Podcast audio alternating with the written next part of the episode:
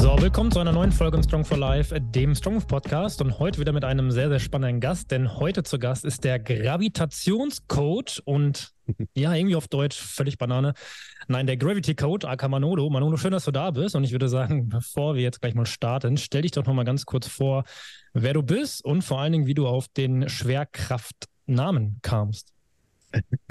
Ja, danke, dass ich hier sein darf. Äh, Manuel Guerrera, aka Gravity Coach, ähm, ich habe ähm, mit Personal Training eigentlich hier gestartet in Düsseldorf und habe dann halt eben daraus eine Marke gemacht, das ist halt eben dieses Gravity Coach. Alles, was das Thema Bewegen betrifft, bewegt mein Herz. also ich kann mich noch nicht mehr irgendwie zuordnen, dass ich jetzt irgendwie Team XY bin, sondern alles, was das äh, Werte, körperliche Vehikel irgendwie in Bewegung bringt, natürlich auch auf mentaler Ebene, das begeistert mich halt. Ne? Ähm, was ganz spannend war mit dem Gravity Coach, als ich halt damals versucht habe, mir, also meinem Business einen Namen zu geben, habe ich halt überlegt, hm, was ist denn, was ist denn unter Umständen das, was, egal um welche Sportart es geht oder egal in welchem Fitnessgedanken du da hm, rumspinnst, was ist denn so die Gemeinsamkeit? Und dann kam ich dann irgendwann tatsächlich, das war wie so ein Geistesblitz, naja, ohne Schwerkraft kannst du kein Fahrrad fahren, nicht Snowboarden, kein Weightlifting machen, kein Calisthenic, kein whatever, Schach spielen, Mikado, völlig egal. Und dann habe ich halt gesagt, okay, krass. Eigentlich ist unser Körper das, die perfekte Antwort auf die Schwerkraft. Also die, die Schwerkraft ist der Designer unseres Körpers. Und dann ist auch letztendlich egal, für was du diesen Körper einsetzen willst. Du musst, wenn du ihn noch mal ein Stück weiter verstehen möchtest, auch dieses, äh, diese, diese immerwährende Kraft auch mal mit berücksichtigen, um eventuell noch mal ein paar mehr Antworten zu finden. Dein Körper ist dein bester Coach, dein zweiter Satz auf dein Instagram-Bio. Wie kamst du drauf? Naja, ich hatte ja damals angefangen, deswegen bin ich in die Fitnesswelt vor knapp 25 Jahren. Ähm, ich hatte so einen Nocebo-Effekt. Also ich, bei mir wurde eine Skoliose attestiert. Und dann habe ich halt gesagt, okay, das Ding muss ich, das muss irgendwie weg. Beziehungsweise, was mir halt eben Angst gemacht hatte, war, dass der Orthopäde damals gesagt hat, deine Wirbelsäule ist schon doppelt so alt wie du, also die ist schon degeneriert, verschlissen hat mir natürlich herbe Angst gemacht. Vor allen Dingen, ich wusste halt nicht, was habe ich denn falsch gemacht. ja, ich war gerade 18, 19 und dann kriegst du so eine, so eine Botschaft und ich konnte ja auch, auch nicht einordnen. Und das Problem bei der ganzen Nummer war, ich habe dann halt eben ein Stück weit auch die Fitness begonnen, aus Angst heraus. Ne, von wegen, du musst was machen, sonst ähm, kackst du noch mehr ab, auf äh, salopp gesagt. Ne? Und ich war dann halt auch immer in diesem Modus, dein Körper ist kaputt, du musst, du musst ihn reparieren. Das ging auch, ich sage jetzt mal 15 Jahre so. Und dann hat mir ein Körper mir, mir aber gesagt, Digga, geht nicht so. ja, das heißt, alle Probleme, die dann eigentlich erst kamen durch die Skoliose, weil ich sie auch im Training nicht wirklich adäquat abgeholt hatte, obwohl ich immer gedacht habe, ich mache was Geiles, ja, ähm, dann, dann habe ich halt eben die Problem, Probleme bekommen mit ISG, BWS und und und. Und irgendwann kam dann so ein Shift, wo ich dann lernen durfte, nee, nee, nee, nee, mein Körper ist eigentlich perfekt so, wie er ist. Also auch wenn er eine Skoliose hat und auch wenn er kompensiert. Ähm, aber eigentlich ist es genau das, was mich ja irgendwie am Leben hält, beziehungsweise auch durch Raum und Zeit trägt. Und das durfte ich dann verstehen und durfte dann mit einer, ja, mit, hört sich jetzt vielleicht doof an für den einen oder anderen, mit viel mehr Selbstliebe zu mir und meinem Körper einfach ja in die Begegnung gehen und durfte dann auch feststellen, ey, mein Körper sagt mir eigentlich schon das, das Wesentliche. Ich darf auch nur erstmal, beziehungsweise ich muss ähm, lernen, darauf auch mal zu hören. Und dann begonnen eigentlich eine richtig schöne Freundschaft. also nicht mehr dieses Angstgetriebene, sondern wirklich so dieses, ey, der Körper ist eigentlich dein bester, in Anführungsstrichen, Buddy. ja, ähm, sieh das mal. Und heute darf ich halt eben sagen, alle Probleme, die ich damals hatte, einschließlich der Skoliose, sind ähm, weitestgehend aufgehoben. Das ist natürlich ja, es ist äh, relativ funny. Ich hatte eine exakt ähnliche Diagnose. Vor zwei Monaten war ich beim MRT. Da hat der, der MRT-Typ am Ende gesagt, Jo, Herr Tekolf, ähm, das ist wahrscheinlich nicht Ihr Knie, das ist das Knie eines 80-Jährigen, von daher I, uh, I feel you. Würdest du sagen, die Diagnose damals war so ein bisschen der Türöffner an die neue Welt, in der du dich jetzt äh, begeben hast, was auch ja. so deine Vorstellung von Fitness äh, anbelangt? Ähm, naja, gut, das war damals schon eine andere. Da war ich Anfang 20, ne, beziehungsweise 19, 20, wo ich begonnen habe. Jetzt bin ich hm, unwesentlich älter. ja, also da sind schon natürlich böse Shifts passiert in der Birne, ne? Und halt eben auch das, was ich sagte, dieses, ja, du musst, du musst reparieren. Also ein ganz anderer Mindset, der, der, äh, als den, den ich heute habe. Ne? Und der Fitnessgedanke, den ich da, damals hatte, ist jetzt auch natürlich auf, aufgrund dessen, weil ich auch auf meiner Reise sehr viele tolle Menschen äh, treffen durfte, auch Konzepte kennenlernen durfte und Methoden und was, scheißegal, wie du es nennst. Und damit natürlich auch nochmal mein, mein Gedanke von Fitness ganz anders genährt worden ist, so dass ich halt heute sagen kann, okay, jetzt kann ich so ein bisschen auch mal über den Tellerrand schauen, was die Fitnessbubble betrifft, weil die ist halt nun mal sehr be beschränkt. Das muss aber nicht schlecht sein, weil ohne die Fitness wäre ich ja auch nicht da, wo ich heute bin. Also irgendwo brauchst du ja die Eintrittskarte. Ne? Jetzt hast du den. Aber das ist äh, halt viel passiert wollte gerade sagen, perfekte Über Überleitung in das nächste Thema, beziehungsweise eines der Hauptthemen. Was würdest du sagen, inwieweit hat sich denn deine Welt äh, verändert, beziehungsweise die Sicht auf das Thema ähm, Fitness, oder sagen wir mal auf das Thema gesundheitsorientiertes Krafttraining? Das war auch eines der Themen, die wir vor zwei oder vor drei Folgen ähm, schon mal kurz grob angeschnitten haben.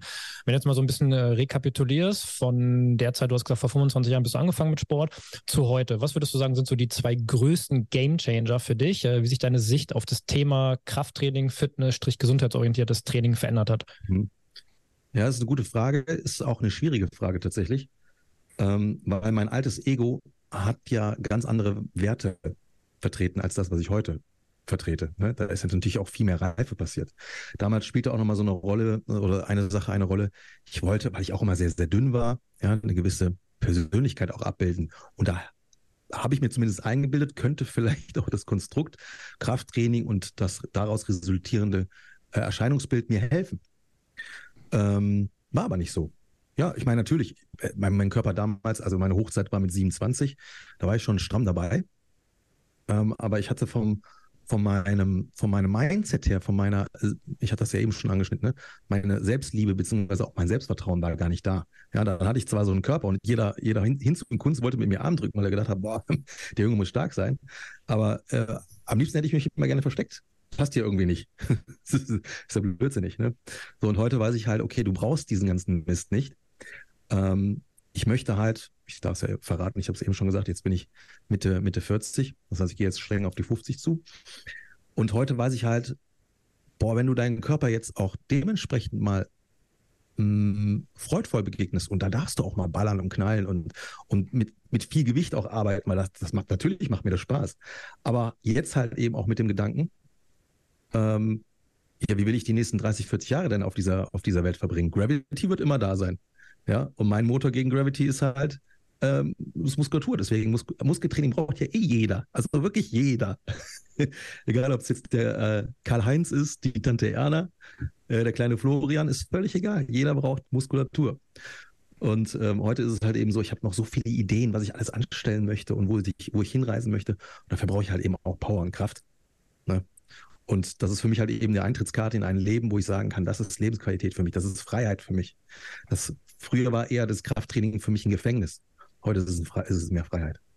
Ja, das kommt so ein bisschen ähm, auch meinem Statement nahe, dass ich mal sage, du sollst dein Leben eigentlich nicht im Gym verbringen und dich diesem Hobby so verschreiben, auch wenn äh, jeder Bodybuilder natürlich jetzt dagegen argumentieren kann und auch zu Recht, wenn es wirklich dieses Hobby ist. Aber nur zu trainieren, des Trainierens wegen, ist eher nicht so die Perspektive. Ich glaube, das ist auch das, was du gerade signalisiert hast, sondern das hatten wir letztes Mal ganz deutlich, trainiere eher, um besser zu leben. Also ne, du sollst dein Leben nicht im Gym verbringen, sondern du sollst trainieren, kurz, kompakt, effizient, ne, ähm, um besser, um ein besseres Leben zu führen. Und was würdest du sagen, ähm, weil es gibt ja, ich habe alte Fotos von dir schon mal gesehen. Ich kann nur jedem hier Zuhörer hier mal äh, empfehlen. Scrollt mal durch seine Bio. Ähm, wie viel Kilo hattest du mal mehr? Ähm, ins, ja, ich habe ja jetzt schon wieder ein bisschen mehr. Ne? Das muss man dazu sagen. Aber ich ja, die 27 Jahre, wie, 90, wie, aber ja, ist ja eine andere Muskelmasse, sage ich jetzt mal. Ne? Also ich habe das jetzt alles nur so hobbymäßig betrieben. Das ist auch für ein Bodybuilder lacht jetzt darüber. Ne? Ähm, aber mit meinen 1,78 und ich kam ja von 66 Kilo, das muss man dazu sagen. Ja? Ja. ja 66 Kilo war quasi das, was mein Körper mit äh, 18, 19 wollte. Dann habe ich mit dem Krafttraining begonnen und da ging auch erstmal nicht so viel. Ich bin, glaube ich, dann erstmal so auf ich glaube, das höchste war dann irgendwie 73, 75 und dann war erstmal lange nichts. Und dann mit Mitte 20, 26, 27, ja, Mitte 20 fing das dann an, dann purzelt das plötzlich nur noch nach oben. Ja, und dann habe ich mich irgendwann mal 92 Kilo wiedergefunden und die waren schon stramm. Ja, weil mein Training sah damals schon anders aus als das von, von, von den meisten anderen. Ja. War schon fast so ein bisschen Crossfit-Bodybuilding, was ich da gemacht habe. Und was würdest du sagen, äh, weil du hast das vorhin sehr schön angedeutet, ähm, hast sogar die Worte benutzt, falsch trainiert in gewisser Weise, zumindest für die körperliche Grundlage, die du vielleicht auch ein bisschen zu leicht genetisch mitgebracht hast. Wie viel Prozent würdest du sagen, weil du hast das gerade auch schon schön differenziert, wie viel Prozent waren positiv davon, dass du sagst, eigentlich habe ich da einen gewissen Puffer aufgebaut und wie viel Prozent negativ, dass du dich quasi auch überlastet hast für Skoliose zum Beispiel und so weiter und so ja. fort. Kannst du das grob einordnen? Äh, schwer zu sagen, weil ich glaube, die, das Gros war wirklich positiv. Also auf allen, ja. auf allen gesundheitlichen Ebenen, Ebenen war es gut, was ich da gemacht habe. Trotzdem Auch hast du ja von Schmerzen gesprochen. System, ja, natürlich. Mein orthopädisches System hat mir halt gesagt, so, fuck you. du ja. hast ja was nicht beachtet. Ja? Und da habe ich halt eben eine Sache nicht so richtig verstanden. Ne? Dadurch, dass wir ohnehin alle asymmetrisch sind und durch die Skoliose war ich dahingehend ja noch mal ein bisschen mehr in meiner Torsion gefangen, also noch asymmetrischer als der Autonomalverbraucher da draußen. Und was ich halt eben gemacht habe, war sehr viel bilateral trainiert, aber damit habe ich meine Kompensation nicht aufbrechen können. Im Gegenteil, ich habe halt rein trainiert. Und das habe ich lange nicht verstanden. Und als ich dann irgendwann mal so ein bisschen Evolutionsgeschichte des Menschen ja das mal angestriffen habe und dann auch mal so ein bisschen verstanden habe, wo, wo, wo kommen wir eigentlich heute her? Also was ist die, was ist, was ist die Essenz von menschlicher Bewegung? Und da sind wir plötzlich in einem Bereich, das kennst du in der Fitnesswelt halt eben gar nicht. Also damals zumindest nicht. So langsam kommt es halt. Ne? Wir sind halt die einzigen Säugetiere, die in der horizontalen unterwegs sind, Entschuldigung, in der vertikalen unterwegs sind mit der äh, Wirbelsäule. Wir sind die einzigen Säugetiere, die auf zwei Beinen unterwegs sind. Wir sind die einzigen Säugetiere, die am Long Distance äh, schwitzen können. Ja, wir können da quasi auch geil die, durch die Nase atmen und und und. Das heißt, eigentlich, wenn ich mir da mal so anschaue, wie der Mensch sich bewegt, dann ist es halt eben sehr ähm, verschraubend. Das heißt, wenn ich jetzt, das kann sich jeder vorstellen, ja, wenn ich jetzt gerade die Straße entlang spaziere und ich schwinge mit dem rechten Bein nach vorne, dann schwingt die obere Körperhälfte mit der Gegenseite mit. Das heißt, dann geht mein linker Arm nach vorne. Das nennt sich ein reziprokes Muster. Und ähm, wenn du das halt einigermaßen verstanden hast und das mal einbaust in dein Training und dann halt eben mehr so reziproke Geschichten machst, unilateral, alternieren, whatever, scheißegal, wie du das nennst, dann hast du plötzlich viel mehr Möglichkeiten, dem Körper auf Bewegungsebene, und dann ist es egal, sprechen wir jetzt von Kraftsport oder anderen Elementen, sich ähm, selbst zu organisieren oder neu zu organisieren mit, mit effizienteren Kraftfaden oder Stressfaden. Ja, so dass dann eventuell diese großen Kompensationen, die sich aufgebaut haben, aufdröseln lassen. Ne? Und das macht der Körper aber dann alleine. Ja, mega, mega gut. Äh, ganz anders, also diese Selbstentwicklung oder diesen Switch, den du dann äh, reingebracht hast, habe ich jetzt von äh, einem Menschen zu hören bekommen, also so quasi genau das Gegenteil. Er hätte einen Vertrag mit seinem Körper, äh, dass sie sich gegenseitig in Ruhe lassen. Er lässt ihn in Ruhe ähm, in Bezug auf Training, also möchte wirklich fast nicht trainieren, aber der Körper lässt ihn auch mit Schmerzen in Ruhe. Und ich habe ihm gesagt, na, ich bin mir nicht ganz sicher, ob diese Rechnung dauerhaft aufgeht. dann sind wir wieder bei der Gravity, ja, weil wenn da ja ja. Wenn da irgendwas nicht perfekt ist, dann wird es sich früher oder später ähm, auswirken, sage ich jetzt mal. Ähm, und ich habe ihm nur angeboten, wenn dann doch mal was äh, zutage kommt, dann äh, möge er sich doch bitte melden, dann können wir das wieder zurückorganisieren. Ja, aber das ist ganz spannend und das war auch etwas, was ich lernen durfte. Wenn der Körper anfängt, dir was zu sagen, du hast Schmerzen, und ich rede jetzt nur von so orthopädischen Geschichten, ja, ähm, dann ist das eigentlich das Beste, was dir passieren kann. Natürlich haben wir da keinen Bock drauf. Ja, was habe ich geflucht? Ich war auch sehr oft in Tränen. Aber äh, warum passiert mir das? Warum muss ich mich mit diesem ganzen Scheiß auseinandersetzen? Aber es ist ja etwas, wo dein Körper dir sagt, ey, da musst du mal hingucken. Nur das Problem, was wir heute haben, keiner kann dir exakt sagen, exakt, in Anführungsstrichen, was du da jetzt vielleicht brauchst. Ja, die Orthopäden wissen es nicht, viele Physios wissen es nicht und und und, weil halt dieses, ähm, diese Idee, wie der, wie der Körper eigentlich bewegt werden möchte, und da bleibe ich wieder bei, bei der Evolutionsgeschichte, Atmung spielt eine riesige Rolle, das ist halt noch nicht so etabliert. Weder in der Fitnesswelt noch in der Schulmedizin. So, und dann stehst du halt da und ja, was soll ich jetzt machen? Ja, keine Ahnung. Sechs Einheiten Physiotherapie, ähm, Schmerzmittel reinballern, so, kommst du auch nicht weiter. Ne? Aber grundsätzlich, eigentlich will dein Körper einfach nur, dass du deine Habits änderst oder deine, dein Verhalten änderst. Ne? Und es kann vielleicht sein, dass der Sport, den du da machst, vielleicht ist es schon gut, aber vielleicht brauchst du halt irgendwie einen anderen Reiz. Bei mir war das ja auch exakt der gleiche Sport. Ich habe nur die Reizumgebung verändert. Also statt bilateral, unilateral trainiert, beziehungsweise reziprok. Schon hat mein Körper gesagt, boah, geil, darauf habe ich jetzt 20 Jahre gewartet, du Drecksack. Jetzt gebe ich dir den Release und jetzt kannst du ballern. Das ist ja auch der Grund, warum ich jetzt in den letzten, ich sage jetzt mal anderthalb Jahren auch langsam mal wieder stärker werde, weil ich jetzt traue ich mich das auf. Ich habe ja jedes Mal immer wieder versucht, in die alten Muster rein, um zu gucken, kommt da wieder was? Zack, wieder Schmerz. ISG. Ja, und ich hatte ja das Problem, dass ich vier Monate lang kaum gehen konnte wegen ISG-Problematik. Und wer hat da schon Bock drauf? Ja, da war ich, das war vor zehn Jahren. Äh, wer hat schon Bock, mit Anfang 30 zu gehen wie ein 80-jähriger Opa? Keiner. Ja, ja? ja definitiv. Aber auch das hier war wieder ein Signal. Genau, Schmerz als Aktionssignal. Du hast es gerade äh, gut beschrieben, auf jeden Fall. Wichtig wäre mir da nochmal zu ergänzen, ähm, meisten oder die meisten Menschen sehen, Schmerz ist immer so abrupt da. Was habe ich jetzt gerade verkehrt gemacht? Und ich glaube, das ist ganz, ganz wichtig, mal gerade mit dem tendenziell orthopädischen Schmerz, den du gerade angesprochen hast. Das ist meistens nicht in einer Woche oder geschweige denn in einem Tag entstanden, sondern das ist über Jahre entstanden und irgendwann sagt halt das zentrale Nervensystem, jetzt muss ich dir mal einen Schmerz als äh, Aktionssignal senden, damit du anfängst drüber nachzudenken. Leider ist der Schmerz erstens oder die Ursache des Schmerzes nicht genau da, wo der Schmerz oftmals ist. Da muss man so ein bisschen bisschen um die Ecke denken, teilweise suchen. Ähm, und es ist meistens so eine Entstehungsgeschichte, genau wie du sagst, ähm, hast es dann selber analysiert, zu überlegen, was soll ich denn anders machen? Und das sagt der Schmerz einem leider auch nicht. Exakt. Was genau muss ich jetzt Exakt. ändern? Ne? Da braucht man dann auch vielleicht wirklich mal Hilfe oder jemanden, der eine ähnliche Erfahrung gemacht hat und das Problem auflösen konnte, äh, weil das ist teilweise schon echt komplex. Mhm. Aber das ist auch nochmal wichtig, schön, dass du das sagst. Und das ist auch das, was ich lernen durfte und mein komplettes Weltbild verändert hat. So, der Schmerz kommt eigentlich erst dann, wenn dein Körper nicht mehr weiter weiß. Also du überkompensierst, aber währenddessen hast du die ganze Zeit kompensiert und du hast es aber gar nicht mitbekommen. Ja.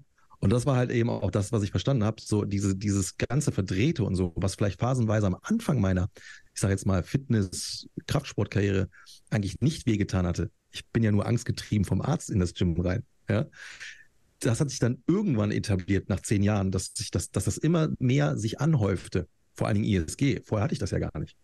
Ja, also ich bin mit der Angst in das Gym rein, ich will das irgendwie fixen, das Skoliose-Ding.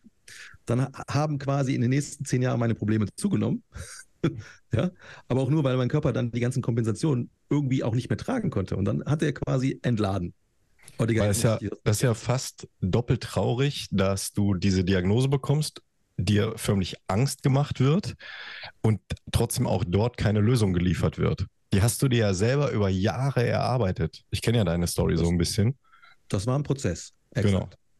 Genau. Ja, ich also das auch nicht, wo es mich hintreibt, das muss ich auch dazu sagen. Ne? Ja. Deswegen will ich jetzt auch, äh, und ich war, als ich dann irgendwann verstanden habe, jetzt hast du hier 15 Jahre Fitness gemacht und ich bin ja auch beruflich in die Fitnessindustrie ähm, eingestiegen, schon relativ früh und durfte dann erkennen, fuck, hier hast du gar nicht die Antworten bekommen, die du eigentlich dir erhofft hast. Und da war ich natürlich sauer. Und da war ich richtig picky auf die Fitnessindustrie. Und ich gesagt, die Fitnesswelt ist verkorkst und es ist, äh, ich habe sie dämonisiert und das ist alles oberflächlich und die haben alle keine Ahnung. Ja? Da habe ich mich dann selber mit eingeschlossen. Aber ohne dieses Sprungbrett wäre ich auch nicht da, wo ich heute wäre, von meinem Verständnis für meinen eigenen Körper und auch allgemein, was so Bewegungsthemen und Gesundheitsthemen betrifft. Also bin ich jetzt wieder der Fitness natürlich wieder zugewandt. Das ist, glaube ich, auch das, was am ehesten zusammenfasst, warum Gravity Coach diesen Content liefert, den du lieferst. Ne, da gehen wir jetzt gleich noch genauer drauf ein. Oder wie es allgemein überhaupt entstanden ist und wie die Anfangsmotivation Fitnesstrainer sich zu dem gewandelt hat, was du jetzt mittlerweile den Menschen mehr, äh, näher bringst. Du hast ja vorhin schon, vorhin schon so ein bisschen gesagt, evolutionsbedingt so Atmen und Gehen. Da würde ich gerne mal so ein bisschen drauf eingehen und zwar in Bezug auf Training, was das überhaupt äh, der Übertrag aufs Training bedeutet. Du hast jetzt gerade schon so unterschiedliche Bewegungsmuster wie Reziprok, Alternieren oder unilaterales Training ähm, gesagt. Was würdest du sagen, jetzt mal vielleicht aus der Sicht vom gesundheitsorientierten Krafttraining, was würdest du jeder Person raten, wie man trainieren sollte, beziehungsweise was sind so deine drei Eckpfeiler für gesundheitsorientiertes Krafttraining? Hm. Ich habe irgendwie Markus Rühl gerade in meinem Kopf. Okay. Hauptsache Bizeps. Hauptsache Bizeps. Das ist ja. ein bisschen analog zu dem äh, Alex Pürzel, der hat das äh, fast ähnlich gesagt. Der Astel muss immer passen. Ja. naja, ähm, also du musst dich erstmal gut fühlen. Ja? Dann ist schon eigentlich fast egal, was du machst. Da ich aber die Erfahrung gemacht habe, auch bei vielen meiner Coaches, wenn du natürlich immer das Gleiche machst, und du machst halt eben so die Big Five of äh, Strength Training oder Bodybuilding oder wie auch immer, ne? also Kniebeugen, Kreuzheben und und und. dann kann das halt eben sein, dass dein Körper dir über kurz oder lang, bei dem einen vielleicht noch nie, vielleicht nie, bei dem einen ein bisschen früher, bei dem anderen ein bisschen später, bei mir war es halt relativ früh, dass du da halt eben umdenken darfst. Und dann gehst du eigentlich nur daher und baust dann halt diese, ich sage jetzt mal Basisübung mit dieser Idee von unilateral reziprok einfach um. Also statt dann normale Squats zu machen, machst du halt eben Split Squats. Und da gibt es dann auch ganz viele Varianten, die du dann machen kannst. Ja. Ähm, muss natürlich dann schauen, vielleicht kannst du dann deine PRs nicht mehr leisten. Ja, also wenn ich an meine, ähm, ich war jetzt nie der Stärkste, aber trotzdem war das schon ansehlich, wenn ich bedenke, 5 mal 5 äh, Wiederholungen mit 100, was habe ich da gehabt, 162 Kilo. Ja, also 25, 100, äh, Entschuldigung, 25 Sätze, 162 Kilo. Ähm, war schon ordentlich. Das kriegst du mit Split Squats auch in dem Volumen ja gar nicht hin. Dann wärst ja, du ziemlich stark. Bitte? Ja, dann wärst du ziemlich sehr stark. Da muss man irgendwo Abstriche machen. Ne? Aber dafür kann ich auch heute sagen, okay, die Hüfte muckt aber auch nicht mehr. Ne? Und das war aber zu den Zeitpunkten schon ganz anders. Ne? Bei den normalen äh, Squats-Geschichten. Also brecht das halt eben auf. Split Squats sind genial. Ne? Was ich persönlich halt liebe, ist zum Beispiel Arbeiten am Kabelzug.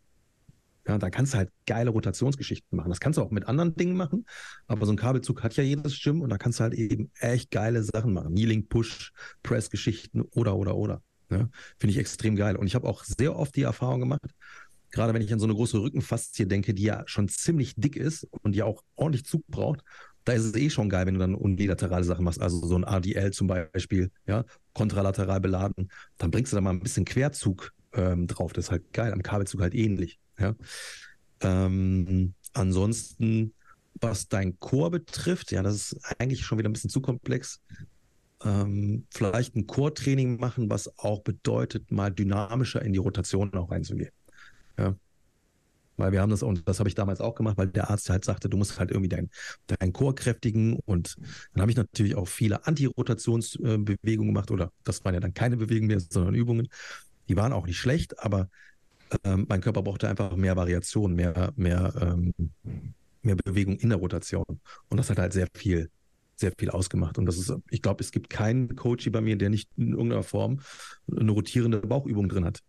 Ja, ich finde den, ähm, ich den Punkt Rotation extrem wertvoll, weil ja, viele trainieren immer nur in Anti-Rotation und der gesamte Alltag sieht auch schon sehr anti-mäßig aus bei den äh, meisten Menschen, weil auch viele Menschen einfach immer nur so sehr sagittalisiert sich durch die Welt bewegen. Genau. Und du gerade mit dieser Rotationskomponente, die du gerade angesprochen hast, kannst du halt super, super gut im Training entgegenwirken. Von daher macht es keinen Sinn aus meiner Sicht, dass du dann nochmal so ein On-Top ein draufsetzt, indem du dann wieder in Anti äh, trainierst. Von daher finde ich es ganz cool.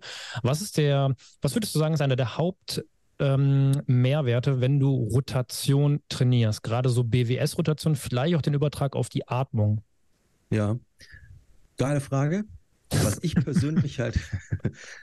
Willst du jetzt ein bisschen nerdy Stuff? Nee, mach bitte, ja. Deswegen war die Frage so bewusst formuliert. Okay. Ähm, ich muss kurz zurückrudern, weil das Thema Atmung, das ist das Thema, was mich zu jüngst komplett aus den Latschen gehauen hat. Ja, ja? same hier. Ähm, also die ganzen, für mich war das halt immer so Liga, Esoterik und Yoga und so. Und das will ich gar nicht bewerten, aber das war halt nicht meine Welt. Ja, meine Welt war halt Eisen. So, dann kommen wir noch nicht mit irgendwelchen Atemübungen durch die, um die Ecke. Ich habe das zwar schon verstanden und auch hier und da auch gerne mal mitgemacht, vor allem mit meinen Verflossenen damals, komm mit zum Yoga und das tat ja auch gut. Ja, aber ich habe nicht verstanden, wo könnte jetzt mein Benefit zum Beispiel für mich drin sein, auch gerade für das Krafttraining. Das habe ich da nicht gerafft. Ne? Und heute weiß ich halt, wenn wir Bewegung verbessern wollen, und das, also alle, die im Gym sind oder irgendwelche Sportarten betreiben, wollen ja da ihre Skills verbessern, also ihre Bewegung. So, dann kommst du aber eigentlich nicht um das herum, was du 25.000 Mal im Schnitt am Tag machst. Und zwar diese kleinen Mini-Bewegungen, die sich äh, Atmung schenkt, ähm, ähm, schimpft. Ja, wir atmen ein und aus. Das sind ja auch Bewegungen. Und hier bewegt sich das Achsenskelett. Das heißt, was meine ich damit? Also die Rippen bewegen sich, die Wirbelsäule bewegt äh, sich, das Kreuzbein bewegt sich und damit eigentlich auch alles andere, was dranhängt. Ja? Also das angehangene Skelett, wie Beine, Arme, Kopf, beziehungsweise Kopf ist noch äh, Achsenskelett. Und wenn ich jetzt quasi weiß, dass ich durch jede Ein- und Ausatmung mein Achsenskelett verändere in der relativen Lage im Raum, weil das muss ja sich verändern können. Warum? Warum muss sich das quasi verändern können? Und zwar, ich sage jetzt mal relativ gleichmäßig im Idealfall, wegen der Schwerkraft. Sonst falle ich um. Ja, das heißt, der Körper ist wie so ein Blasebalg und sollte sich, und das, als ich das dann verstanden habe, ah, okay, ich könnte jetzt natürlich nur in den Bauch atmen, Dann verändere ich aber meinen Körperschwerpunkt und dann machen gewisse Muskeln natürlich dicht. Die Hammies, die Waden, vielleicht merke ich was im unteren Rücken. Und dann gibt es halt, und da war ich ja selber so einer, dann habe ich die ganze Zeit meine, meine Hammies gedehnt und dann wurden meine Probleme noch schlimmer, weil ich nicht verstanden habe, was, was, was passiert hier gerade. Ja? Und erst das Konzept der Atmung, aber beziehungsweise das ist ja kein Konzept, ist ja Evolution, ja? ist Natur. Als ich das so ein bisschen besser verstanden habe, ähm, konnte ich dann ein paar Sachen ableiten. Und wenn wir uns das mal genau anschauen, was passiert bei Einatmung und bei Ausatmung, wir machen das jetzt mal relativ einfach. Bei Einatmung geht eigentlich der Brustkorb auf und Brustkorbatmung ist relevant. Also nicht nur die Bauchatmung, gerade wenn wir äh, äh, Performance im Sinn haben. Ne? Oder der Alltag ist für mich auch schon Performance, wohlgemerkt. Ja? Ähm, dann geht der Brustkorb auf, ja, die Rippenbögen öffnen sich. Und wenn ich ausatme, passiert genau das Gegenteil. Der Brustkorb wird kleiner, die, ähm, die Rippen rotieren rein, ja, ähm, der epigastrische Winkel, also vorne, wo die Rippenbögen sichtbar sind, das wird auch kleiner. Und wenn du jetzt mal dir Gehen anschaust, dann ist es quasi Ein- und Ausatmung zugleich. Weil ein Rippenbogen macht auf und einer macht zu. Und wenn du das halt einmal verstanden hast, ach krass, dann weißt du halt eben auch, krass, das kann ich doch auch in meinem Krafttraining mit einbauen und kann genau diese Mechanik von diesem reziproken Gedöns, was beim Gehen passiert, was aber auch gleichzeitig meine Atmung verbessern kann und andersrum ist ja eine Wechselwirkung. Ja, sorry, aber dann ist es doch gar nicht mehr in Frage zu stellen, dass das irgendwie in meinen Trainingsalltag reingehört. Ich weiß gar nicht mehr genau, was die Frage war. Ich hoffe, ich habe das jetzt beantwortet. Ja, nee, es ist genau. Jetzt hast du aber gerade schon ähm, einen geilen Punkt an, äh, angeschnitten, und zwar Thema Bauchatmung. Da würde ich ja. gerne direkt einhaken. Ähm, warum? Ich frage so straight direkt raus und ich will nicht sagen, dass es ein Mythos ist, weil ich glaube, das ist so was, was 99 Prozent der Menschheit denkt, dass eine reine Bauchatmung, und ja, das ist mal sehr kontextabhängig. Ähm, aber warum, warum ist eine reine Bauchatmung nicht effizient. Und ich mag nicht den Begriff richtig und falsch, eher so das Wort effizient. Du hast es gerade schon so leicht gesagt, ja, ja. Brustkorbatmung ist wichtig. Aber vielleicht kannst du nochmal sagen, warum eine reine Bauchatmung nicht effizient ist. Ja, ich glaube, da muss man den Kontext auch nochmal betrachten. Also genau. wenn du jetzt, das hast du ja eigentlich auch schon gesagt, ja. indirekt, ne? Ähm, es gibt viele Atemübungen, da ist das völlig, oder dann ist es sogar gewollt. Ja. Das Problem ist nur, wenn ich jetzt in die, in die Leistung reingehe, also in die Performance. Und ich habe eben gesagt, für mich ist Alltag schon mhm. Performance. Ich gehe zum Auto, ich fahre, ich gehe mit meinen Hunden, ich, ich habe jetzt hier ein paar Kisten stehen, also übermorgen ist Umzug. Das ist alles Performance. Also ich rede jetzt nicht vom Gym, sondern eben das, was wir im Alltag leisten müssen. Und wenn ich nur da in der Lage bin, in den Bauch zu atmen, ja, dann habe ich gleichzeitig halt eben auch die Muskeln, und das sollte ich vielleicht auch nochmal erwähnen. Wir sprechen immer von Atemmuskeln. Zwerchfell, Beckenboden, Transversus, eines der wichtigsten Muskeln, der quasi wie so eine Art Zylinderwand um den Bauch herum liegt. Ja, natürlich sind das Atemmuskeln. Sie sind sehr dominant darin, halt eben ähm, den Unterdruck und den Überdruck im Rumpf zu, zu erzeugen. Aber gleichzeitig sind das auch eben die Muskeln, die uns in Bewegung bringen und uns in Bewegung quasi ähm, dynamisch stabilisieren. Ja, kannst du so sagen. Und das heißt, ich kann jetzt nicht sagen, die Muskulatur macht nur das eine oder das andere. Und wenn ich jetzt halt eben das Problem habe, ich mache jetzt nur die Bauchatmung und ich gehe jetzt zur Arbeit und ich muss jedes Mal meinen Körperschwerpunkt rausschiften, nach vorne weg, ja, dann bedeutet das halt, mir fehlt diese Stabilität in der Dynamik im Gene in dem Fall. Und es kann vielleicht sein, dass das der Grund ist, dass ich halt merke, boah, mein Unterrücken oder meine, meine Hammies oder meine Knie faxen oder wie auch immer. Ja? Ähm, und das ist halt eben das, was man verstehen darf, dass die reine Bauchatmung, wenn es jetzt um Alltag und Sport geht, nicht unbedingt das ist, was dich, mm, was dir weiterhilft. Ja? Das Problem ist vor allen Dingen, die meisten Leute fangen dann halt eben an, übermäßig über den Bauch zu atmen, wenn der Brustkorb rigide ist. Also wenn der Brustkorb nicht in der Lage ist, mit Druckräume zu erzeugen, also Unterdruck dann für die Lunge bei Einatmung zum Beispiel. Ja? ja. Dann wird es halt kritisch. Und deswegen sage ich halt, wenn du deine Performance optimieren willst, dann guck dir mal auch an, ja, wie sind denn so deine, deine Atemkapazitätsräume? Und wenn du da ein chronischer Bauchatmer bist, ich weiß gar nicht, ob man das so sagen kann, ja, dann gibt es auf jeden Fall ein paar Dinge, die man da machen sollte, ja, um dann halt eben hintenrum seine Skills zu verbessern.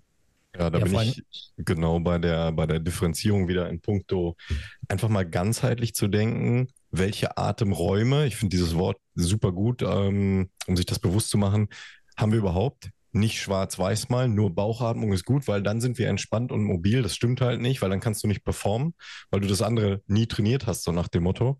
Und dann sind wir ganz schnell auch im Sinne von äh, unserem Alltag und Stress bei äh, einem festen Brustkorb natürlich und dann auch bei mangelnder Selbstwahrnehmung, wo Stück für Stück, Jahrzehnt für Jahrzehnt, würde ich jetzt sogar mal aus der praktischen Erfahrung sagen, bei immer schlechteren Atemmustern. Ja, und das ist dann wieder so ähnlich wie mit dem Schmerz, das Thema, was wir vorhin schon hatten auf einmal signalisiert der Körper dann aber irgendwas und oder alleine allgemeine Unbeweglichkeit, ne? also ein, zu rigides Zwerchfell zum Beispiel macht jetzt nicht beweglicher.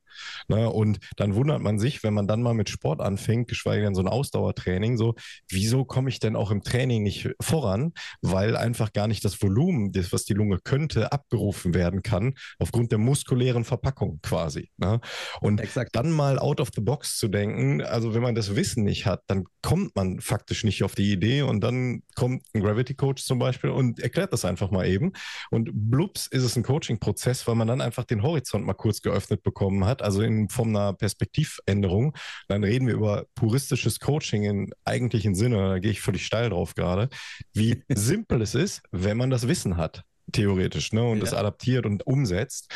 Also genial, ähm, genial erklärt, worauf man überall achten kann und wie man es überträgt auf gewisse Bereiche, um sich selber mal zu reflektieren. Also ich bin ja immer gerne in dem Wort Selbstwahrnehmung und mal reinzugehen, was könnte es denn noch sein? Aber natürlich, wenn man die Idee nicht hat, kommt man auch nicht drauf. Und deswegen mhm. äh, danke für diesen Input. Das ist super gut. An dieser Stelle machen wir eine kurze, starke Pause. Wenn du uns supporten möchtest, dann folge uns gerne und aktiviere die Glocke, damit du keinen neuen, starken Content mehr verpasst. Wenn dir diese Folge bisher gefällt, dann hinterlass uns gerne eine positive Bewertung und teile die Folge mit Freunden und Bekannten. Und nun viel Spaß beim Weiterhören. Ähm, vielleicht nochmal eine Sache, weil du sagtest, äh, wenn man das Wissen nicht hat, im Prinzip reicht ja schon ein Grundverständnis oder dass man zumindest weiß, es gibt Grundprinzipien, die darf man nicht skippen. Da sind wir schon bei Atmung. Ja. Ne? Das heißt, ich, ich, erinnere mich noch an eine Kundin, sie war, ähm, sie hatte Golfplätze, zwei Golfplätze.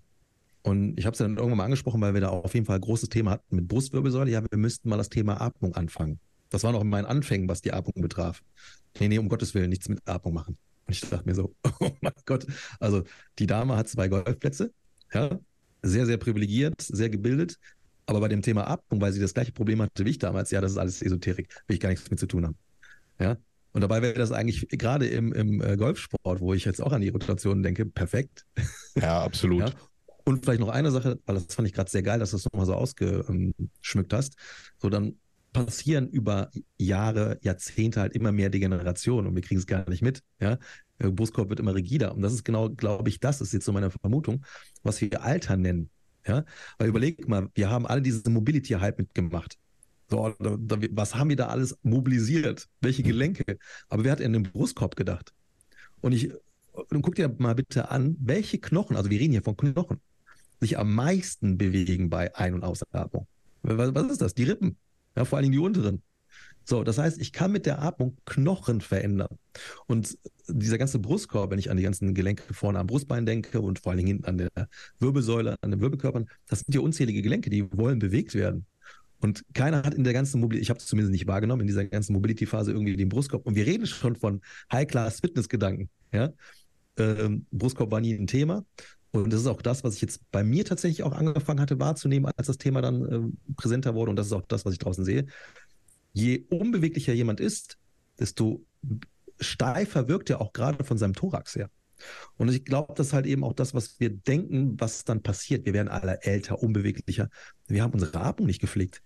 Ich würde es vielleicht halt sogar umkehren. Oder andersrum. Oder die Bewegung nicht gepflegt, die die Atmung verbessert hätte. Oder, oder andersrum. Scheißegal, kann ich nicht sagen. Aber ich glaube, da ja. steckt ganz viel dahinter. Eigentlich im Sinne, in diesem Sinne würde ich sogar umkehren, um äh, das noch deutlicher hinaus zu posaunen. Ähm, je schlechter du atmest, desto unbeweglicher wirst du. Also, ne, it depends vielleicht mal wieder, wie immer. Gerne differenziert Gut, wenn betrachten. wir in so einer chronischen Stressatmung sind, ja. safe. Ne? Dann blockierst du wieder alles. Dann kriegst du die Atemräume wieder nicht hin. Ja, wobei ich an sich äh, finde ich schon ganz gut, was Björn gerade meinte, weil je ineffizienter das Atemmuster ist, desto größer kann es sich beispielsweise auf den Schultergürtel auswirken oder auf den Beckenboden auswirken. Beides ist ja relativ wichtig, gerade wenn man jetzt sich die einzelnen Diaphragmen anschaut. Von daher finde ich schon, das kann man so herausstechen, dass die Atmung, generell das Atemmuster schon extrem wichtig ist.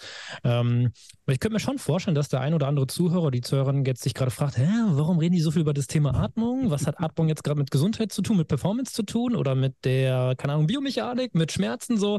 Keine Ahnung, könnte ich mir vorstellen. Und ja, hätte ich wahrscheinlich vor zwei, drei Jahren auch so gedacht. Ähm, aber ja, ich finde die Bedeutung, das haben wir, glaube ich, relativ gut herausgestellt, wie wichtig die Atmung ist. Ähm, essentiell. Jetzt habe ich mal eine Frage an dich. Oder hast du gerade noch einen Punkt? Du wolltest gerade ansetzen. Ja, äh, wir haben jetzt ein bisschen über Atmung gesprochen, aber das ist ja so ein unfassbar tiefes äh, Rabbit Hole. Kommt da jetzt gleich wir haben, mehr? Wir haben, wir, wir, haben jetzt nur so ein bisschen die Biomechanik, ne? Dann gibt es noch Biochemie und noch so viele andere Dinge, aber ja, ich wollte es nur gesagt haben, ja, dem, was jetzt von dir noch kommt. Ich mach mal die, ähm, die Überleitung mit, äh, was ist denn dein aktueller Bold-Wert? Und vielleicht in dem Zusammenhang mal erklären, was denn der Body Oxygen Level Test ist. Was schätzt du, was mein Bold-Wert ist? Aktuell. Aktuell 24. Hm, wahrscheinlich sogar noch schlechter. Oh, okay. Unter ja. 20 oder? Ja, das weiß ich nicht. Aber okay. ich weiß auf jeden Fall, dass ich da auf jeden Fall hart gelitten habe. Das merke ich halt. Ich bin ja jeden Tag mit den Hunden unterwegs. Und äh, die, die mich jetzt nicht verfolgen, ich habe halt momentan echt äh, gerade Weltuntergangsstimmung. Nein, nein, also nicht negativ gesehen, sondern es ist so viel los. Ich komme jetzt auch gar nicht zum Sport und so viele andere Dinge. Ähm, und dann merke ich halt natürlich auch, aber das nehme ich dann auch in Kauf, boah, jetzt ist meine Atmung auch so ein bisschen mh, hm, suboptimal. Ja, Boltwert ist auch in den Keller gerutscht. Aber ich weiß halt, das ist nur eine gewisse Phase, weil das ist, kommt ja auch nochmal dazu. Wir können nicht immer alles auf 100 Prozent pflegen. Manchmal haben wir dann halt eben Ereignisse im Leben. Da denke ich vor allen Dingen an meine ganzen Jungs und Mädels, die gerade äh, Eltern geworden sind. Ja, die, die dürfen sich das jetzt nicht aussuchen. Die müssten, die müssten funktionieren. Ne? Ansonsten Boldwert auf jeden Fall eine sehr, sehr ähm, ein wichtiger Score, der eigentlich so eine Art äh, Stresslevel quasi beschreibt. Ja? Mittlerweile bei jedem meiner Coaches wird das gecheckt. Ja, was ist dein Bold-Wert? Also wir, und als ich das erstmal verstanden hatte, oder das ist so ein Thema, da bin ich noch dabei, mich da richtig rein. Es gibt auf jeden Fall zwei Bücher, die kann ich empfehlen. Ähm, Erfolgsfaktor Sauerstoff, da wird das vor allen Dingen sehr gut erklärt. Ja? Äh, und nochmal ein zweites, was ich auch sehr, sehr geil finde, Breath von James Nesto, da geht das auch so ein bisschen in die, ich, ich sage jetzt mal Mechanik rein, was kann auch so eine Mund- und eine Nasenatmung auch physiologisch mit dir machen über Jahre, vor allen Dingen, wenn es bei Kindern nicht behoben wird, was es dann eben ausmacht, wenn sie dann älter werden, ja, und sie immer noch auf einer chronischen Mundatmung sind. Und der Boltwert sagt halt eben auch aus, wie gut ist theoretisch gesehen auch deine oder praktisch gesehen auch deine O2-Ausbeute. Das heißt, wenn du in der Lage bist, lange die Luft anzuhalten, ohne das zu forcieren, dann kann dein Atemzentrum es zulassen, dass genug CO2 im System bleibt. Ja, ohne es sofort wieder abzuatmen. Und das ist halt eben die Magie bei der ganzen Sache, weil wir haben immer so das, diese Information, ja, CO2 ist ein Atemabfallprodukt, das muss raus aus dem Körper. Aber es hilft uns auch gleichzeitig, genug CO, Entschuldigung, O2 aus dem Blut rauszu, äh, rauszuholen. Das heißt, wenn ich eine relativ hohe CO2-Sättigung im Blut habe, dann habe ich auch gleichzeitig eine sehr, sehr, sehr gute Sauerstoffausbeute auf Zellebene.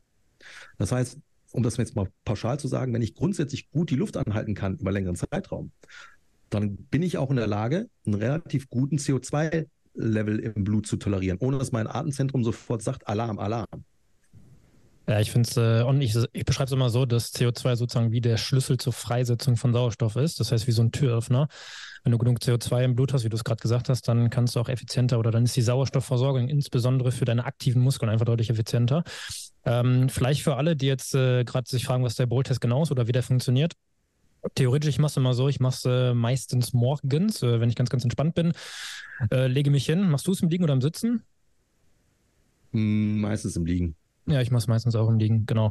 Und wie du gerade schon gesagt hast, bei dem Test kommt es nicht darauf an, auf Teufel komm raus, die Luft anzuhalten, sondern sozusagen, wenn du dein erstes Signal bekommst, dass du wieder atmen sollst, dann atme auch wieder. Das heißt, das ist kein Test, dass du auf Biegen und Brechen die Luft anhalten musst oder sollst, sondern eher, du äh, atmest ganz normal, atmest dann aus und danach hältst du so lange die Luft an, bis du das erste Mal ein Signal bekommst, dass du wieder atmen sollst und stoppst dabei die Zeit und äh, gerne einfach mal in die Kommentare schreiben, wie eure Zeiten sind. Und ich kann jetzt schon sagen, alles, was unter 10 Sekunden ist, ist ähm, dim, dim, dim. gestresst, untrainiert oder wie auch immer. Ich würde ja, auch empfehlen, auf jeden Fall das erstmal im, äh, ja. im Liegen zu trainieren.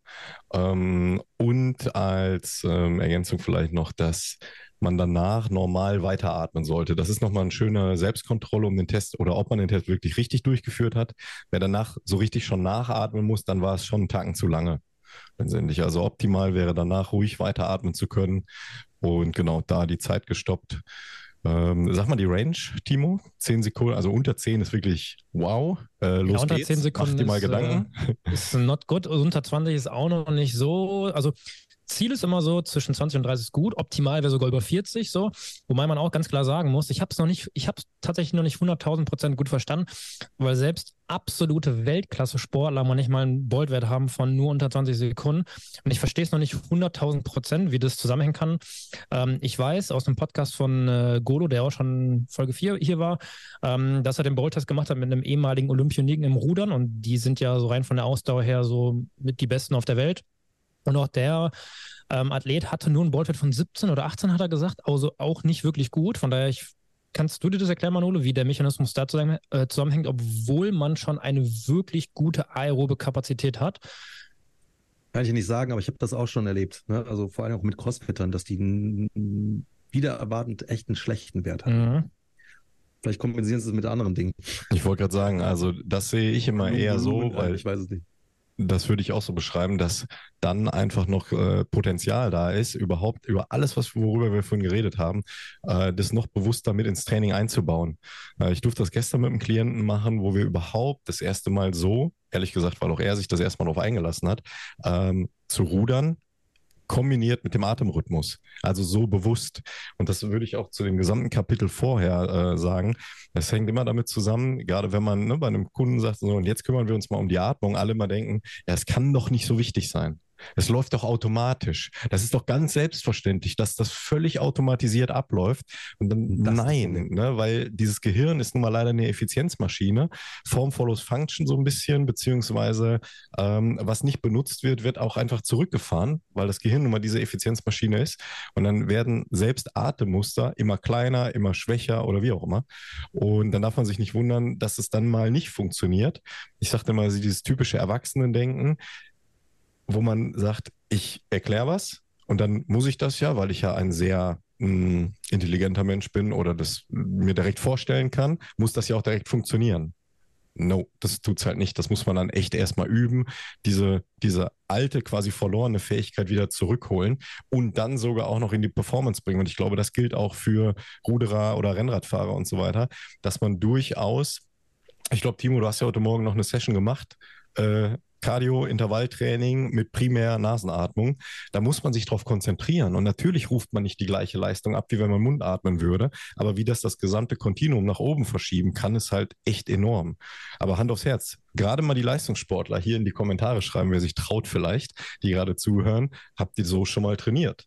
Oder geschweige denn, wer hat schon mal so ein ähm, Expendelang benutzt? Das ist so ein, so ein Atemtrainer, wo man gegen Widerstand atmen äh, soll oder so eine, so eine Phantom Mask zum Beispiel, das benutzt ja kaum jemand, um, ne, was du beschrieben hast, Manolo, mal Atemmuskulatur oder überhaupt mal Rhythmik und so weiter wirklich da reinzubringen. Es wird immer einfach nur möglichst viel geatmet, weil O2 soll ja rein, rein, rein. Und das Gegenteil, Timo hat es gerade perfekt ähm, äh, wiederholt, ist ja, je mehr O2 kann aufgenommen werden, desto ja im Prinzip CO2-toleranter man eigentlich ist. Deswegen Boltwert cool, aber die Selbststeuerung, Wahrnehmung und das System wirklich drauf zu bringen, müsste man vielleicht mal einen Apnoe-Taucher eher fragen, wie die das machen. Ja, und dann übertragen. Also ich gehe da immer gerne so in die Extreme und überlege so, wer macht das denn richtig gut? Ja, und da, ich komme immer auf die Apnoe-Taucher. Ich habe sogar mal im Kalender stehen gehabt, Tauchen üben. Ähm, ich mache es natürlich auch zu unregelmäßig. Das ist so eine Zeitdisziplin oder Prioritätensetzungsgeschichte. Aber das fasziniert mich tatsächlich. Mal gucken, wie nah ich noch rankomme. Ja, aber ich, ich kann so, wie du es gerade gesagt hast, ich kann es nur einmal raten, wirklich mal eine Session durch die Nase zu machen. Also jetzt auch wirklich mal eine längere Cardio-Session, so 30 Minuten plus. Ähm, ihr werdet sehen, wenn ihr das einfach mal so für drei Monate macht, wie euer Leistungspotenzial wirklich nach oben geht. Also ein bisschen Geduld haben, aber ihr werdet relativ schnell Erfolge sehen. Das ist ein ähm, unglaublich hochspannendes Thema. Unabhängig davon hat die Nasenatmung generell so viele Vorteile, was so Stickstoffmonoxid und so noch anbelangt Da haben wir schon mal im Podcast drüber geredet, will ich auch gar nicht zu tief jetzt wieder eintauchen. Manola, Manola an dich nochmal eine Frage. Was sind so ein, zwei Atemtechniken, die du jetzt mir jemand mit an die Hand geben würdest, wenn jetzt beispielsweise der Bolt-Wert unter 10 ist oder unter 20 ist? Hast du da vielleicht irgendwas äh, parat? Ja, erstmal nur ja grundsätzlich auf, auf die Atmung mal äh, achten. Weil ich glaube, dass das Schärfen schon mal, was, wie atme ich denn eigentlich, könnte schon mal vielleicht den einen oder anderen Aha-Moment liefern. Weil ich, das war bei mir nicht anders, immer sehr hochfrequent gewesen und das habe ich aber nie wahrgenommen. Und in dem Moment, wo ich es aber schon wahrgenommen habe, konnte ich es dann selber wieder reduzieren. Oder beziehungsweise durch dieses, ich widme mich jetzt mal diesen Gedanken, ich check mal, was meine Atmung macht, so, dann sind alle anderen Gedanken sowieso erstmal aus dem Kopf raus und schon reduzierst du ja sowieso schon mal dein, dein, dein Stress oder dein, dein Stressempfinden. Deine Atmung wird automatisch direkt langsamer. Also das finde ich schon geil. Einfach nur grundsätzlich erstmal wahrnehmen, ohne irgendeinen Task. Ja, also die meisten brauchen das. Ähm, was ich persönlich halt hart feier, ist die Tomo-Atmung, inspiriert vom Wim Hof, weil der macht eigentlich beides. das, wo wir immer sagen, um Gottes Willen, mach kein hochfrequentes Atmen durch den Mund, macht er aber. Und das äh, wechselt dann quasi ab mit Luftanhalten. Ich finde aber diese, diese Technik extrem geil. A, also zwei Gründe. Ich glaube, er macht das so 30 Mal relativ hochfrequent durch den Mund atmen und dann 30, also es gibt so ein Beginner-Video auf YouTube, dann 30, 60 und 90 Sekunden die Luft anhalten. Wenn du länger anhalten kannst, umso besser. Was ich aber daran so geil finde, ist, A, mal dieses in einer sicheren Umgebung mal Stress erzeugen, also wirklich mal in diese, ähm, ich sage jetzt mal Stressatmung reingehen, aber du bist ja safe, passiert ja nichts. Das heißt, du kannst mal diesen Tinnitus-sympathischen äh, Modus mal ein bisschen bewegen, ihn noch mehr sympathisch aber safe. Und durch dieses Luftanhalten switcht du halt das Nervensystem von Sympathikus zu Parasympathikus. Und ich kann mir halt eben sehr gut vorstellen, dass ich dann eventuell diesen, ich habe eben von diesem sympathischen Tinnitus ähm, gesprochen, ja.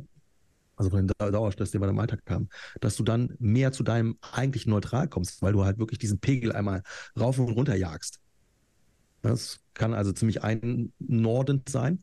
Und das zweite ist jetzt nur eine Theorie, da habe ich keine Ahnung, das äh, werfe ich jetzt mal in den Raum was ihr dazu denkt. In dem Moment, wo ich jetzt mit dem Mund so krass äh, CO2 abatme und dann die Luft anhalte, habe ich halt relativ viel Puffer, bis mein Gehirn, wenn ich dann, wie gesagt, die Luft anhalte, bis mein Gehirn dann sagt, oh, jetzt habe ich wieder zu viel CO2 im System, ne? äh, Hashtag Boltscore, ähm, wo ich dann wieder atmen möchte. Das heißt, meine Theorie ist, ich jag einfach mal den Pegel runter am CO2, äh, das vom CO2 im Blut Luft anhalten und dann habe ich ja relativ viel Range, bis mein Atemzentrum sagt, jetzt ist aber wieder zu viel in Anführungsstrichen drin. Weil ich erlebe immer wieder Leute, die dann sagen, boah, ich konnte noch nie so lange die Luft anhalten. Ich vermute, dass das hat was damit zu tun und ist natürlich dann auch insofern direkt ein geiles Erfolgserlebnis. Geil, da geht was. Und ja, es muss einen Effekt auf den Boltwert haben. Ja, ich sehe es genauso. Vor allen Dingen ähm, der Lerneffekt, der Fortschritt, wenn du das machst. Ähm, ich mache eine ähnliche Atemtechnik. Ich bin damals angefangen mit 18 oder 19 Sekunden, bin jetzt bei, ich glaube, 44 oder so. Ähm, das dauert. Ich habe jetzt sechs Monate dafür gebraucht. Man muss es halt konstant machen. Ähm, ich verbinde es aber eben meistens morgens mit meiner Meditation, dass ich dann halt, ich nenne das immer als sehr reduziertes Atmen. Das heißt, das kann gerne mal jeder ausprobieren. Ähm, das ist auch an sich eine sehr leichte Übung wenn man das halt selber kontrollieren kann. Ich mache das so, die Meditation geht zehn Minuten und ich versuche halt in den zehn Minuten so wenig zu atmen, wie es geht. Und ich versuche immer nur so auf 14, 15 Atemzüge zu kommen. Wenn man sich das hochrechnet, sind das so alle 45 Sekunden ein Atemzug, was schon ähm, ganz gut ist.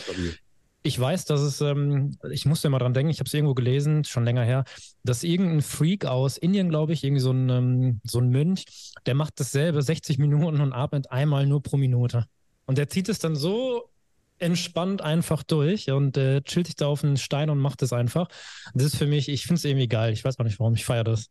Boah, wenn er den mal CrossFit machen lässt. Ja, ohne Witz. Was der da im Tank haben muss, so unfassbar. Ja, 100 Prozent. Ja, mein Atemmuster ist ähm, also so das Beste, wo ich drauf komme, wenn ich wirklich entspannt bin. Und das will ich vielleicht vorher noch ergänzen, ist, sich überhaupt mal damit zu beschäftigen, mal viel auszuatmen, sich wirklich aufs Ausatmen konzentrieren und wie Timo sagt in seiner Meditation überhaupt mal wenig zu atmen. Ähm, wie positiv parasympathisch das ist. Da kommt man teilweise in Zustände. Das habe ich so nach meiner OP erleben dürfen und ich versuche das jetzt so gut wie möglich beizubehalten. Ähm, auch dank Whoop. Äh, da habe ich dann gesehen, dass meine ähm, Herzfrequenzvariabilität ja einen deutlichen Tacken für meine Verhältnisse hochgegangen ist. Ähm, ich habe einen Grad der Entspanntheit erreicht, meistens morgens direkt nach dem Aufwachen, den kannte ich so nicht. Ich dachte, boah, bin ich heute low. Dann gucke ich auf Swoop und dann war für mich komplett out of range, dass das positiv mhm. zu bewerten war, wie ich mich gefühlt habe. Das kannte ich so gar nicht mehr. Und daran arbeite ich jetzt konstant weiter. Und immer wenn ich mich morgens komplett matschig fühle und auf Swoop gucke und alles grün ist, dann weiß ich, ah, das ist, darf meine neue Normalität sein. Und ähm, meine Atemmuster, also richtig gut bin ich mit dem äh, Box Breathing unterwegs, wenn ich schaffe, acht Sekunden ein, acht Sekunden anhalten, acht Sekunden aus, acht Sekunden anhalten. Das ist so mein Rekordwert und den schaffe ich auch nicht jeden Tag in Kürze zu erreichen. Da brauche ich teilweise relativ lange für. Aber danach ist wie ein neuer Tag tatsächlich, wenn ich es überhaupt schaue. Es gibt auch Tage, da komme ich nicht hin. Dann ist 4, 4, 4, 4 schon gut oder 6, 6, 6, 6. Äh, aber 8 ist bisher so mein äh, Optimum. Ähm, aber dann bin ich auch noch lange nicht bei einmal pro Minute. Aber das ist doch eine geile Info. Wenn du weißt, heute kriege ich nur ähm, 4, 4, 4, 4 hin. Exakt. Dann, dann, dann, weißt du, ich muss heute auf mich aufpassen. Heute dann nicht nochmal hier eine Zusage und das und jenes und, sondern mach mal ein bisschen Piano. Ja, das deckt sich auch mit geht. dem, was du vorhin gesagt hast, überhaupt diese Awareness zu schaffen und meinem Alltag sich dabei zu ertappen, die Werkzeuge zu haben.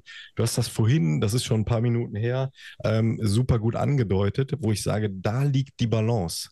Man muss das nicht alles immer, dieser Selbstoptimierungswegen, da haben wir in vorherigen Podcasts auch schon drüber gesprochen, immer als Ritual haben. Cool ist das, ähnlich wie, also, wie metabolische Flexibilität. Ich esse mal das, ich esse mal das, ich esse mal das, ohne dass ich direkt irgendwie Schiss haben muss, äh, fett zu werden oder als Bodybuilder abzunehmen. Ich weiß ja, wie ich dann, wie ich dann wieder reinkomme. Und flexibel ist ein Körper dann, wenn man, ne, du hast es gerade angedeutet, wir sind im Moment ordentlich am Ballern. Ich sage nur äh, Thema Masterclass, kleiner, kleiner Spoiler, da kommen wir gleich noch drauf, glaube ich. Da muss man auch mal durchziehen, weiß aber, man hat die Awareness so, hey, mein Boltwert ist jetzt gerade, weil ich in einer relativ stressigen Phase bin, nicht optimal. Also achte ich am Tag halt mal mehr auf mich. Gut ist dann natürlich, wenn man es praktisch wirklich umsetzen kann, sich mal früher am Tag rauszunehmen oder so oder wirklich mal wieder eine Atemtechnik zu machen. Aber tatsächlich sich überhaupt wahrzunehmen und den, dem Stress auf die Art und Weise Einhalt zu gebieten, ist einfach nur extrem gesund. Dass man nicht so volle Kanne ins offene Messer läuft und ultimativ viele Tage, Wochen, Monate ähm, einfach nur immer auf Vollgas läuft. Das ist klar, was dann irgendwann passiert. Jetzt hast du es äh, ja gerade äh, schon angesprochen. Wobei, bevor wir auf die Masterclass zu sprechen kommen, können wir, glaube ich, auch so ein bisschen äh, Werbung für den äh, Herr Gravitas machen. Ähm, du hast ein unglaublich geiles Produkt. An sich ein Thema, worüber wir heute viel geredet haben, äh, ist gerade in the making. Ähm, mhm. Vielleicht kannst du gerne noch mal ein bisschen was darüber erzählen, weil ich ehrlicherweise, ich kann jetzt schon sagen, ich freue mich unfassbar sehr auf dein Produkt. Ich werde es mir direkt holen, weil ich selber so ein bisschen rumnerde und ich glaube, dass ich selbst von dir in dem Produkt noch sehr, sehr viel lernen kann. Von daher, ich freue mich sehr. Aber vielleicht kannst du noch mal kurz sagen, ähm, was du gerade persönlich für dich machst. Ja. Woran arbeitest du? surprise, surprise, ein Atemkurs. Voll, voll am Rumnörden. Ja, ich hatte, ähm, als ich noch in Portugal gewohnt habe, einen Atemkurs, Power of Breath Basic in Anführungsstrichen, ja, ähm, ins Leben gerufen. Das war letztes Jahr im Sommer irgendwann. Und es war halt sehr, sehr, sehr oberflächlich, einfach nur, damit die Leute sofort ins Tun kommen und schon mal eine Idee bekommen, so, warum ist das so wichtig. Aber, und das habe ich auch in dem ersten Kurs so äh, transportiert, ich bin eher so der Typ für das grobe Biomechanische. Ja, da habe ich auch zum Beispiel gesagt, ihr dürft erst da mit dem Kurs starten, wenn ihr einen Bolt-Wert von mindestens 20 habt. Da war ich ganz rigoros. und da habe ich auch schon Zuschriften von Menschen bekommen, die gesagt haben, oh, jetzt wollte ich gerade loslegen. Dann hast du mir diese Idee von diesem Bolt-Wert äh, an die Hand gegeben und musste feststellen, ich war irgendwie bei sieben oder acht und dann musste ich erst mal daran arbeiten, konnte den Kurs gar nicht machen. Ja, tut mir leid, aber äh, first things first, ne? Ähm, und dieser Kurs ist jetzt gerade quasi in der ähm, Neuauflage. Ja?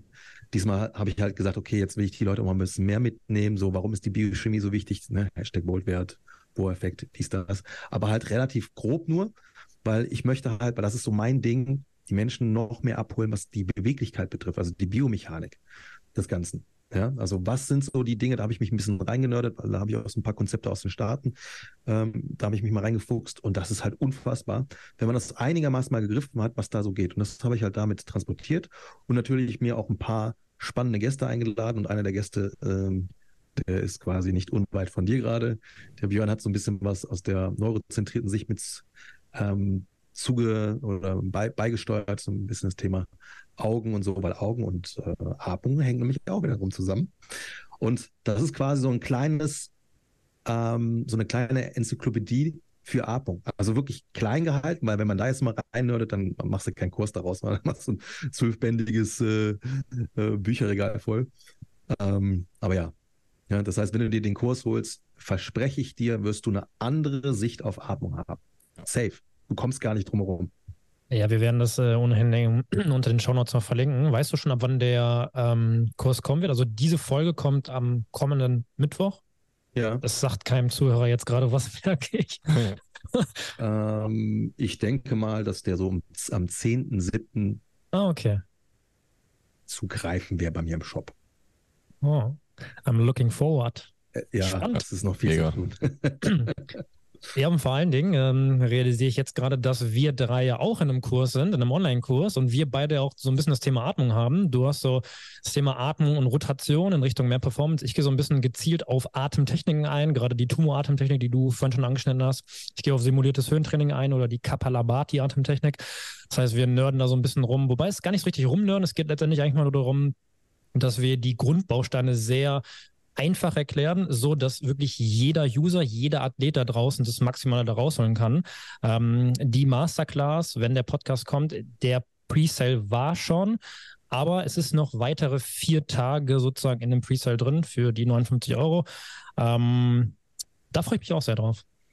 Ja, dementsprechend äh, schaut man nach auf äh, www.strongmove.de in unserem Shop die Strong Performance Masterclass mit Manuel Guerrera unter anderem und äh, Timo und mir und noch, äh, boah, jetzt muss ich rechnen, zwölf anderen Experten.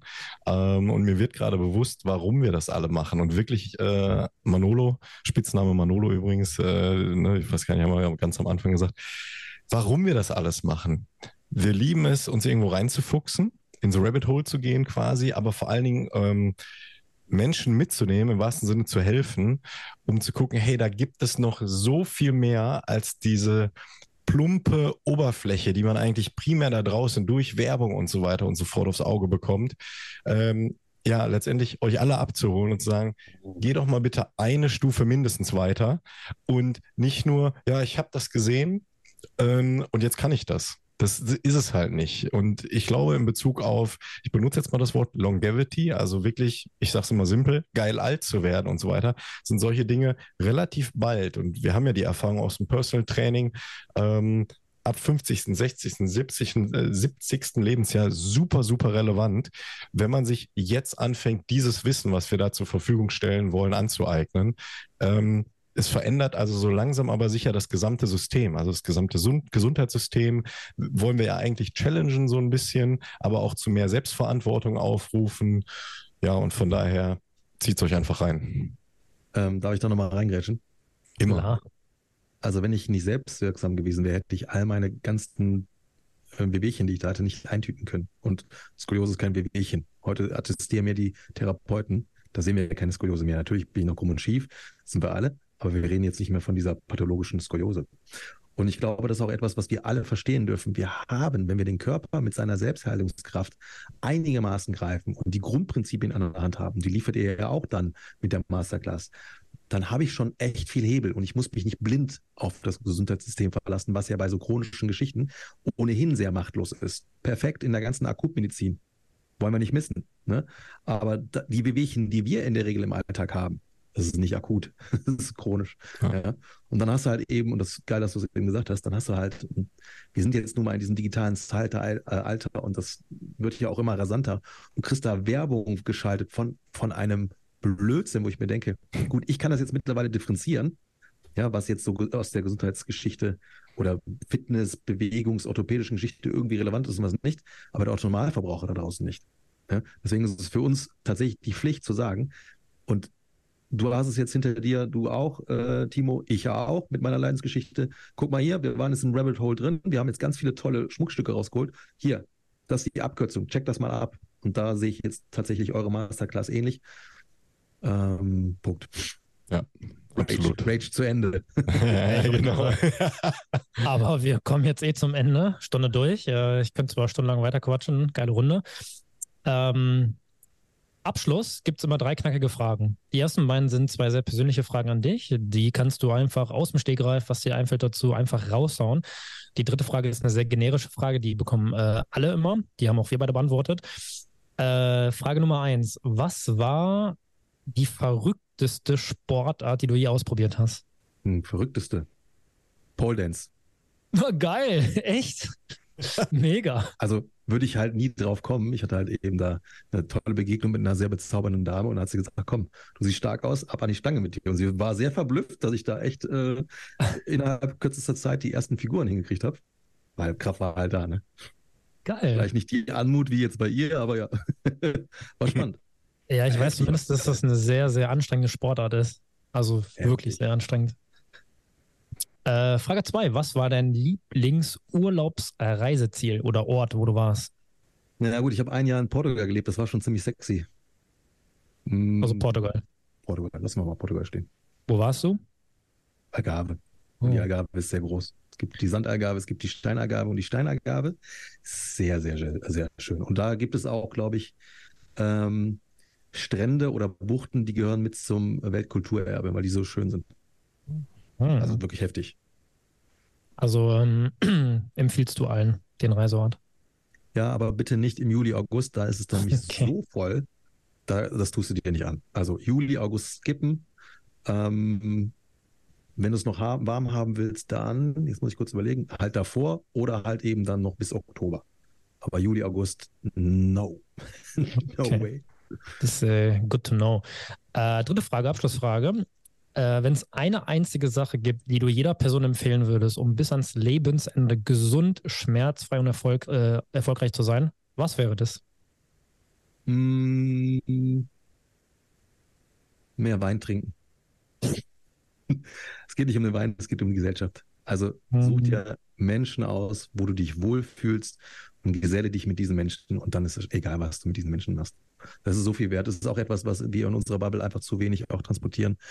Und ich merke das halt auch immer wieder und das, wir sind auch das lebende Beispiel. Wir brauchen halt eben, wir sind soziale Wesen und es macht so viel, vielleicht Pain, auch physischen Pain vielleicht wieder gut, wenn wir einfach merken, wir haben einen Wert und wir werden geliebt und wir lieben wiederum auch andere.